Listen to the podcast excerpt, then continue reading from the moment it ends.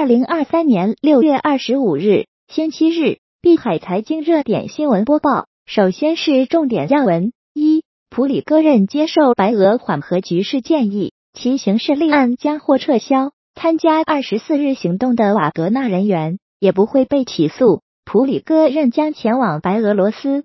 俄媒称，普里戈任与瓦格纳集团武装人员已全部从俄南部军区司令部撤离。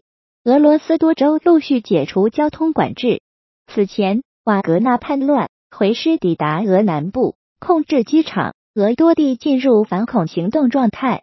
二，美国芯片股全线熄火。英特尔刚经历一年来最惨一周，AMD、博通已经六连跌三。文旅部称，二零二三年端午节假期，国内旅游出游人次恢复至二零一九年的百分之一百一十二点八，国内旅游收入为二零一九年的百分之九十四点九。国金证券测算旅客客单价恢复至二零一九年同期的百分之八十五点九。低于五一假期的百分之八十九点六四，美的十四点七三亿元进军光伏，五大家电巨头全面杀入光伏。五，泰坦号观光艇内爆，五名成员遇难。六，总身家三千四百亿美元，两大世界富豪约架。其次，国内要闻详情一，文旅部称，二零二三年端午节假期。国内旅游出游人次恢复至二零一九年的百分之一百一十二点八，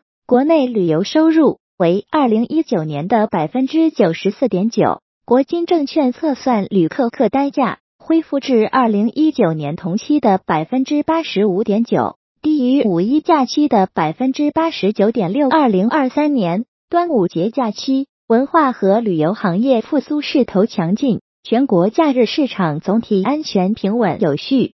经文化和旅游部数据中心综合测算，全国国内旅游出游一点零六亿人次，同比增长百分之三十二点三，按可比口径恢复至二零一九年同期的百分之一百一十二点八，实现国内旅游收入三百七十三点一零亿元，同比增长百分之四十四点五。按可比口径恢复至二零一九年同期的百分之九十四点九。二，美的十四点七三亿元进军光伏，五大家电巨头全面杀入光伏。美的集团借助控股子公司和康新能，以大举进军光伏、储能等多项新能源业务领域，也是继 TCL、创维、海尔、格力之后又一个家电巨头跨界光伏产业。最后是海外要闻详情一，多国央行同时加息。端午假期，美联储主席鲍威尔出席众议院金融服务委员会听证会和参议院银行委员会听证会讲话，也表态，美联储未来可能会有更多加息。如果经济表现符合预期，委员会中有三分之二的人认为，今年再次加息两次是合适的。二，全球股市普跌。端午假期。全球主要经济体十四个股指全部以下跌报收，其中美股三大股指因前期持续回探，周四有所反弹，周五再度下跌，因此端午期间累计跌幅不大，都在百分之一以内。欧洲三大股指均下跌在百分之一至百分之一点五之间，而亚太市场跌幅较大，澳洲标普二百、日经二二五指数下探在百分之二以上。下周市场或仍较弱。三，白俄罗斯方面称，目前已经提出了绝对有利和可接受的解决方案，按此方案，瓦格纳部队的安全也可以得到保障。白俄罗斯总统卢卡申科同俄罗斯总统普京通电话，俄罗斯总统新闻秘书佩斯科夫表示，针对瓦格纳集团负责人普里戈任的刑事立案将被撤销。普里戈任将前往白俄罗斯。俄媒称，普里戈任与瓦格纳集团武装人员已全部从俄南部军区司令部撤离。俄罗斯多州当天陆续解除交通管制。沃罗涅日州政府新闻处二十四日表示，沃罗涅日州新乌斯曼斯克区已经解除交通管制。利佩茨克州州长二十四日晚表示，该州开始撤销此前设置的交通管制。洲际道路即将开放，个别地方的道路修整工作也已开始进行。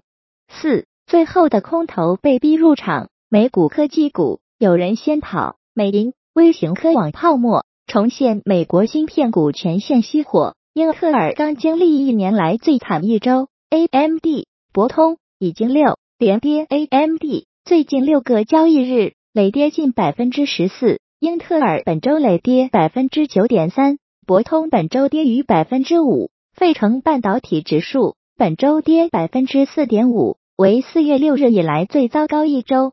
美国芯片股最近的氛围有些诡异，截至上周五美股收盘。芯片巨头美国超威公司和博通股价连续第六个交易日下跌，英特尔股价虽然收复部分失地，但仍遭遇了一年来最糟糕的一周。